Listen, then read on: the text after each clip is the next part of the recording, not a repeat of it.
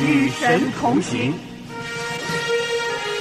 神的话语、真理的教导，是基督徒生活的力量和指标。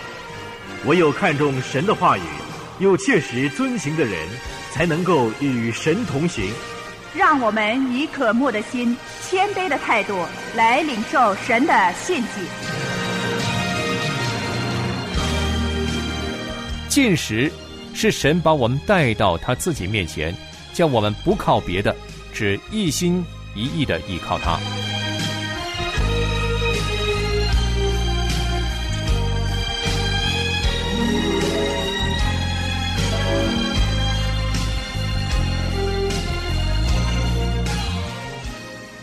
亲爱的弟兄姐妹，平安与神同行节目现在正在与您同行。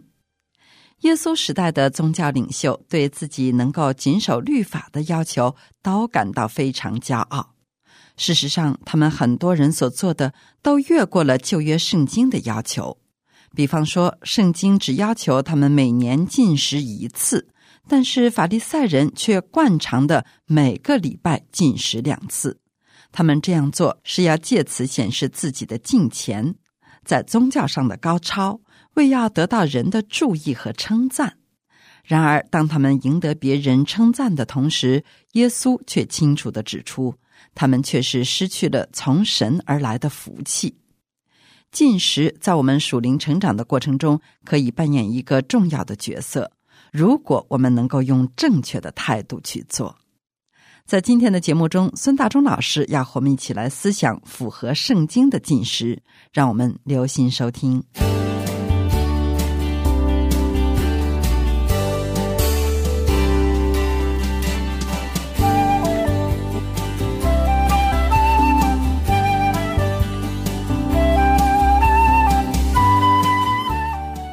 弟兄姐妹平安，我是孙大中。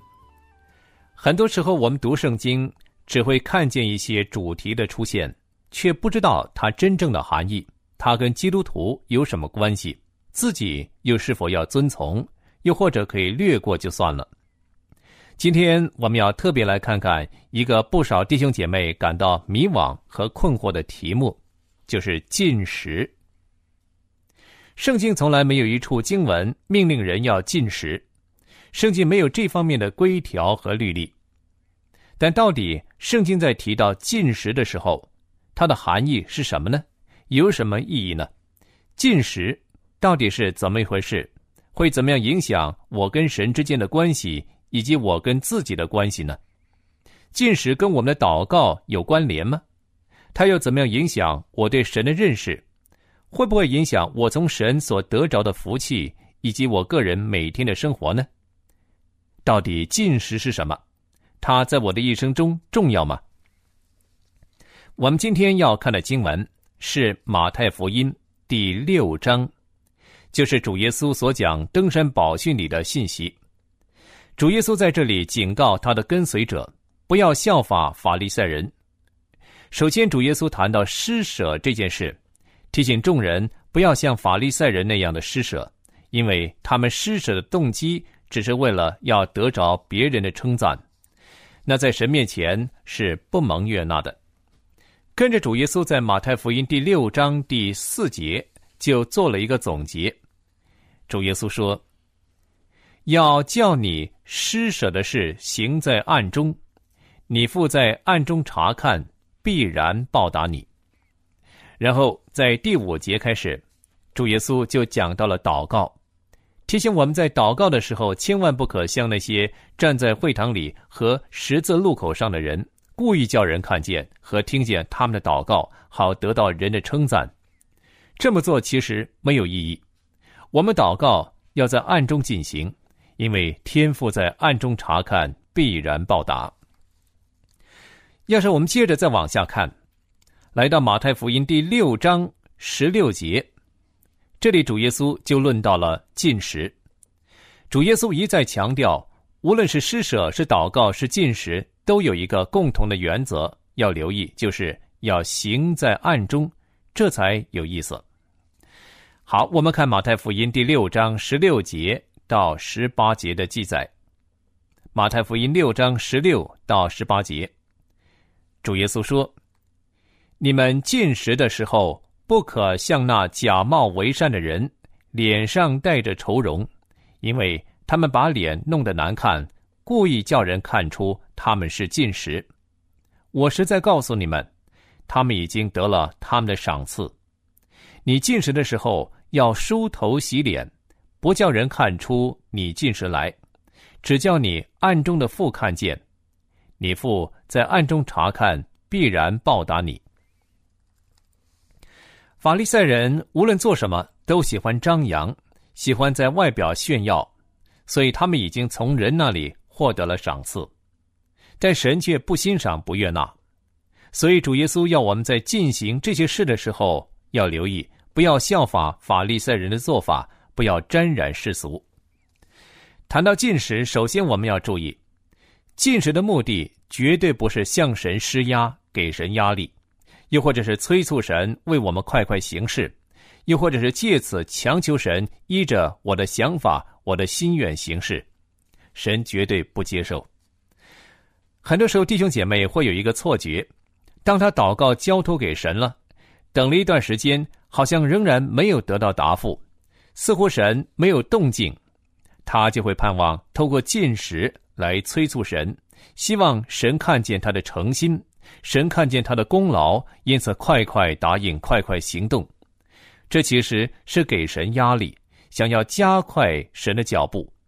弟兄姐妹，让我们不要妄想用进食作为手段，认为自己有什么功劳，能够靠自己的力量加快神行事的步伐。进食绝对没有这样的效力。我们不能游说神，也不能给神压力。圣经应许我们：你们祈求就给你们，寻找就寻见，叩门就给你们开门。只要我们依着神的指示去做，神自然会按他所应许的去实现。这已经很足够了。圣经从来没有说你们进食就可以加快神的时间，就可以说服神，没有。所以，让我们先排除进食有这些功效的可能性。另外，进食也不能说服神为我们做一些事，特别是违背神旨意的。那就说，我们不能借着进食去改变神的心意，去改变神的旨意，来迁就符合我的意思。虽然我们渴望神会为我这么做，但是我们不能以进食为手段，强求神改变。他已经定了的旨意来迁就我。到底进食是什么呢？进食基本上是一种准备，是人为了专心寻求神的一种准备。进食能够叫我们更专一的注视神，因为我们的目的只是为了寻求神，渴望见着神的面。我们放下肉体的需要，不依靠食物，而专心一意的朝见神。这会带来意想不到的果效。我所说的不是指我们偶然的一次两次的进食就可以获得生命明显的改变。我所指的是，让进食成为我们跟神之间关系的一种操练。我们进食祷告，让神在我生命中不断的工作，改变我的生命。今天很多人进食不吃东西，他的目的是为了减肥，为了保健。但这只是身材方面的苗条，跟他的灵性生活、灵性长进完全没有任何关系。但是弟兄姊妹，若是为了神的国度而进食，把吃东西、把食欲暂时搁置，为的是要更专一的寻求神、等候神、寻求神的心意和指引，我们可以得着意想不到的果效。而进食也可以成为我们一生在神面前的一种操练。我们知道，圣经里有许多宝贵的原则，不但适用于古代，也适用于今天。虽然时代和背景有了很大的不同，但是圣经里的原则依然是不变的。既然这个原则在圣经的那个年代适用，我们相信到今天这个原则一样适用。我们可以思想，今天神到底要怎么样在我生命中工作？要是我依着神的原则生活。我会经历到什么呢？如果我们抱着这样的态度来读圣经，把所读到的原则应用在自己的生命中，我们的人生必然会有很大的不同。让我再说一遍，神能够行使同样的原则，在二十一世纪的年代，一如他在旧约和新约的时代所做的一样。到底我们为什么要进食呢？这个问题值得我们去思索，去找出答案。到底我们今天为什么要进食？进食的理由何在呢？好，首先，我们在一些感到无助的事情上，我们渴望有神的介入，所以就要进食。我们期待神介入在我的感到无助的事情上，我不知道该怎么做，我觉得前面没有出路了，于是我来到神面前进食祷告。我不依靠食物，我单单的依靠神。尼西米记第一章。就有很好的例子。第二，我们进食是为了明白神的旨意。不管我们做什么，我们总是不能明白神的旨意。这个时候，我就要更专注，我就需要进食。祷告进食能够带来转机。旧约圣经但以理书第九章就有这样的例子。第三，我为了国家的需要。当国家陷入危机当中，国民感到惊慌惧怕的时候，就需要进食。在旧约圣经历代之下第二十章，约沙法王就曾经为了国家的需要而要求全民进食。还有第四，进食的另外一个目的是作为侍奉神之前的准备。我们知道，主耶稣是没有罪的，他不用认罪悔改。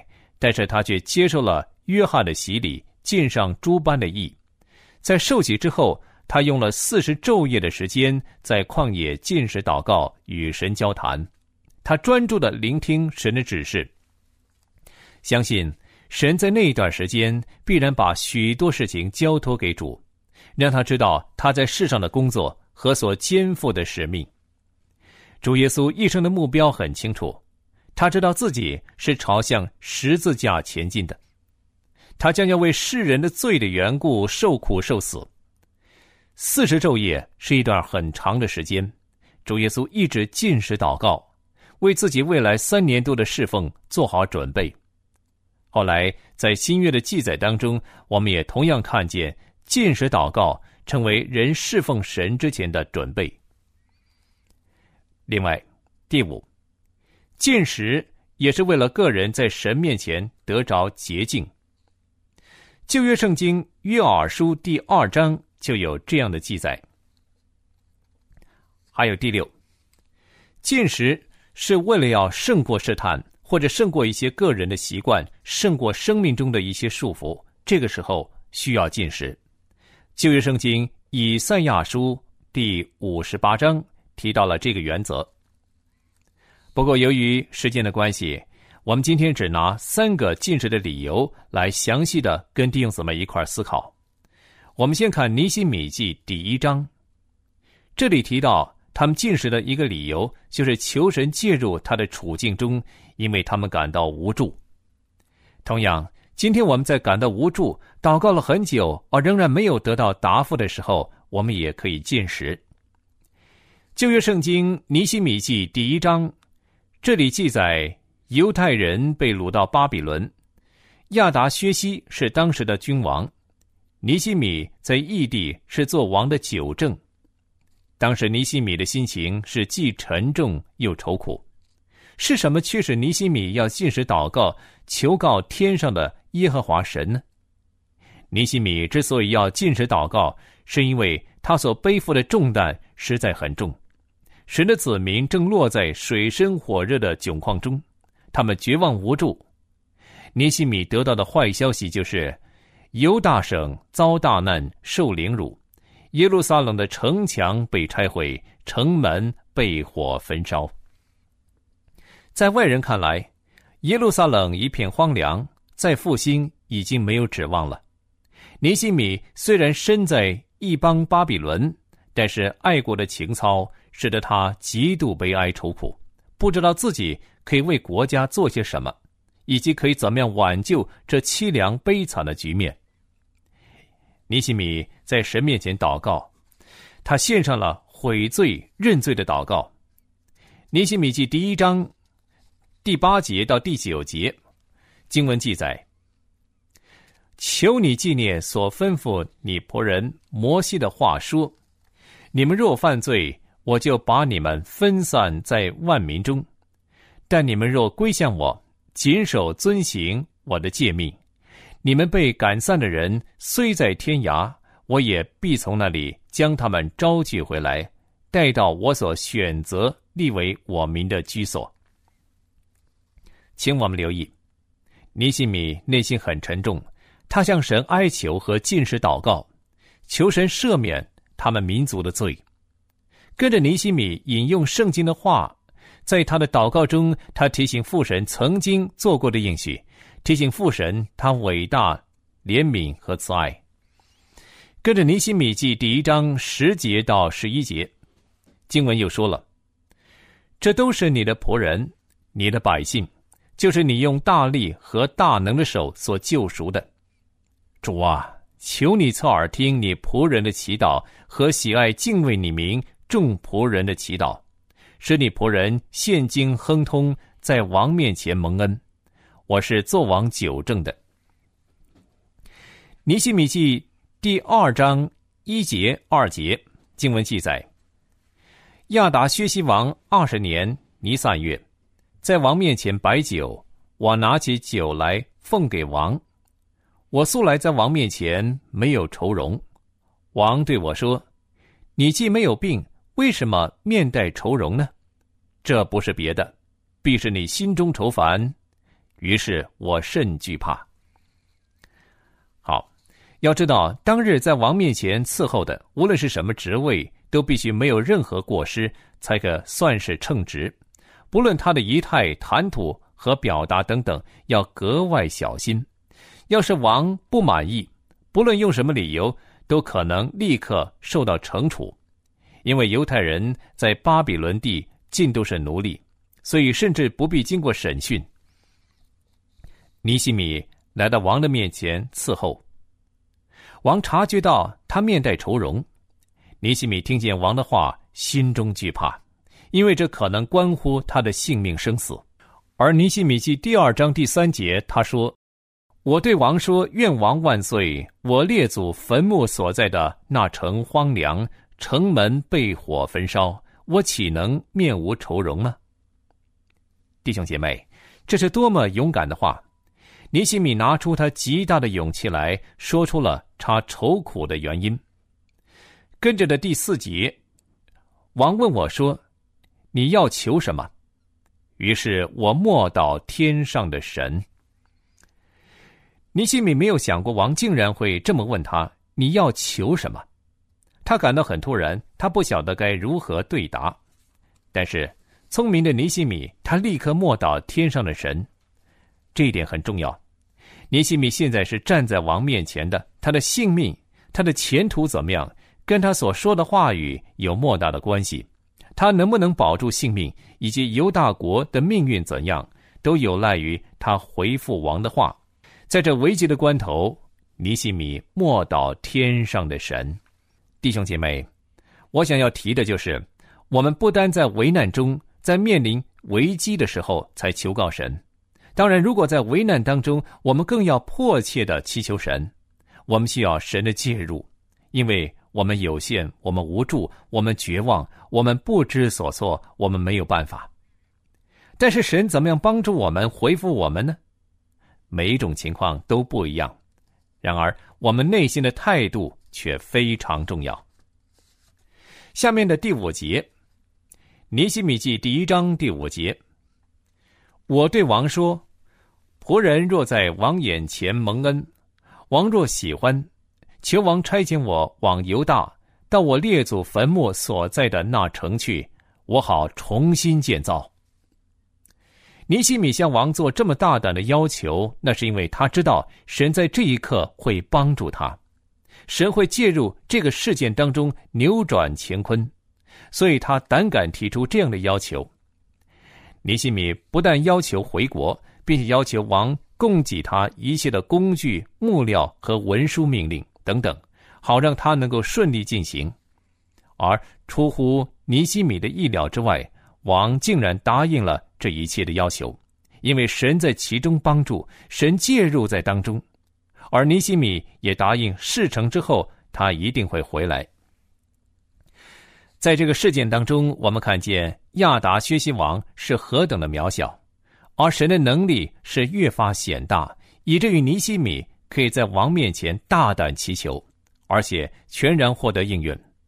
不论尼西米提出任何的条件，亚达薛西毫不考虑，全数应允。好，接着我们再看第二个例子，我们看历代之下第二十章。这里记载犹大王约瑟法，一个敬畏神、倚靠神的好君王，带领百姓回到神面前学习敬拜、顺从神。神赐福给约沙法，让他得着属灵的复兴。然而，历代之下第二十章却记载摩押人、亚门人、米乌尼人一同来攻击约沙法。这三个地方的人联盟一块来攻打约沙法。约沙法感到非常惧怕，但是他立刻转向神。圣经说呢，约沙法定义寻求耶和华，这是约沙法王及时的反应，不是去请求国内的能人异士的帮助，而是寻求神，并且宣告犹大全地禁食。禁食是神把我们带到他自己面前，叫我们不靠别的，只一心一意的依靠他。好，弟兄姐妹，我们一块来看《历代之下》第二十章六节到七节，《历代之下》二十章六节七节，经文说：“耶和华我们列祖的神呐，你不是天上的神吗？你不是万邦万国的主宰吗？在你手中有大能大力，无人能抵挡你。我们的神呐！”你不是曾在你民以色列人面前驱逐这地的居民，将这地赐给你朋友亚伯拉罕的后裔，永远为业吗？好，我们看尼西米和约沙法同样都是熟悉圣经的，他们都知道神在过去所成就过的大事，也知道神的计划和心意。而弟兄姐妹，我们今天对神认识又有多少呢？我们能回想起神在过去所成就的大事吗？我们能在神面前数算诸般的恩惠吗？我们能数算神在我们身上过去的作为，又能够帮助我们跟我们的子孙，让我们不忘记神的恩典吗？我们是否明白神的计划跟心意呢？跟着历代之下第二十章十二节到十三节，经文又说：“我们的神呐。”你不惩罚他们吗？因为我们无力抵挡这来攻击我们的大军，我们也不知道怎样行。我们的眼目单仰望你。犹大众人和他们的婴孩、妻子、儿女都站在耶和华面前。然后，圣经说，神兴起了一位先知出来说话。历在之下二十章十五节，经文说：“他说。”犹大众人、耶路撒冷的居民和约沙法王，你们请听：耶和华对你们如此说：不要因这大军恐惧惊惶，因为胜败不在乎你们，乃在乎神。在禁食祷告中呢，我们要留意一件事情：在我们向神深切呼求的时候，神往往会为我们差派一些人来帮助我们。借着这些人为我们带来鼓舞、安慰的话，来振奋我们的心。当然，我们也可以预备自己去做神的器皿，去做鼓励跟安慰别人的人。然后，历代这下二十章十七节到十八节，经文说：“犹大和耶路撒冷人呐，这次你们不要征战，要摆阵站着，看耶和华为你们施行拯救。”不要恐惧，也不要惊惶。明日当出去迎敌，因为耶和华与你们同在。约沙法就面伏于地，犹大众人和耶路撒冷的居民也俯伏在耶和华面前叩拜耶和华。结果呢，我们晓得约沙法和犹大人做了什么事？他们不是预备战车战马，反而是设立歌唱的人去颂赞神。他们穿上圣洁的礼服，走在军队前面赞美神。就在他们唱歌之际，神就派伏兵去击杀那前来攻击犹太人的敌军，让他们自相残杀。约沙法什么都没有做，反而大获全胜。神赐福给他们四境平安。本来他们以为会有一场非常惨烈的战争，结果呢，他们反而是坐享其成。因为神亲自为他们征战，亲自为他们退敌。约沙法王起先是心情沉重惧怕，继而他进食祷告，向神认罪，跟着是提醒神过去的作为和应许，在神面前陈明他们的意愿，顺服神的这种心智。结果神为他们成就了大事。好，弟兄姐妹，第三个我们再来看但以理书第九章。但以理同样被掳到巴比伦，他熟悉耶利米书，他知道以色列人被掳的年日是七十年。但以理定义寻求神，神就使他明白神的计划和心意。我们看但以理书九章二到五节，以及但以理书九章九节。在但以理书九章九节，但以理说呢：“主我们的神是怜悯饶恕人的，我们却违背了他。”但以理书九章十八节到十九节，但以理继续说：“我的神呐，求你侧耳而听，睁眼而看，眷顾我们荒凉之地和称为你名下的城。我们在你面前恳求，原不是因自己的意，乃因你的大怜悯。求主垂听，求主赦免，求主应允而行。为你自己，不要迟延。我的神呐。”因这城和这名都是称为你名下的。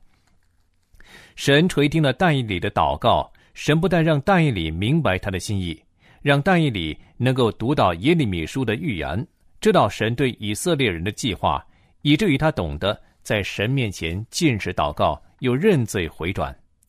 但以理对神有深厚的认识，他知道神的慈爱怜悯，而他的信心又是建立在神的身上。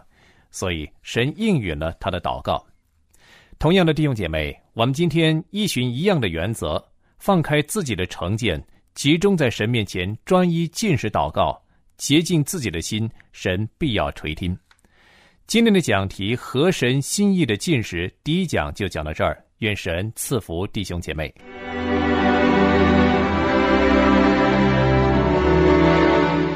谢谢孙大中老师的分享，让我们知道。进食对于我们灵性的洁净和进步大有帮助。我们在进食的时候认罪悔改，回顾神的作为，并且更新对神的心智，这些都是好的，对于我们的灵性都是有莫大益处的。期待您来信和我们分享您的个人经历和听节目的感受。我们的邮箱地址是同行的汉语拼音同行 at 良友点 net。你也可以发短信和我们交流，我们的短信号码是幺三二二九九六六幺二二，短信开头请注明“同行”。谢谢您的收听，我们下次节目时间空中再见，愿神赐福给您。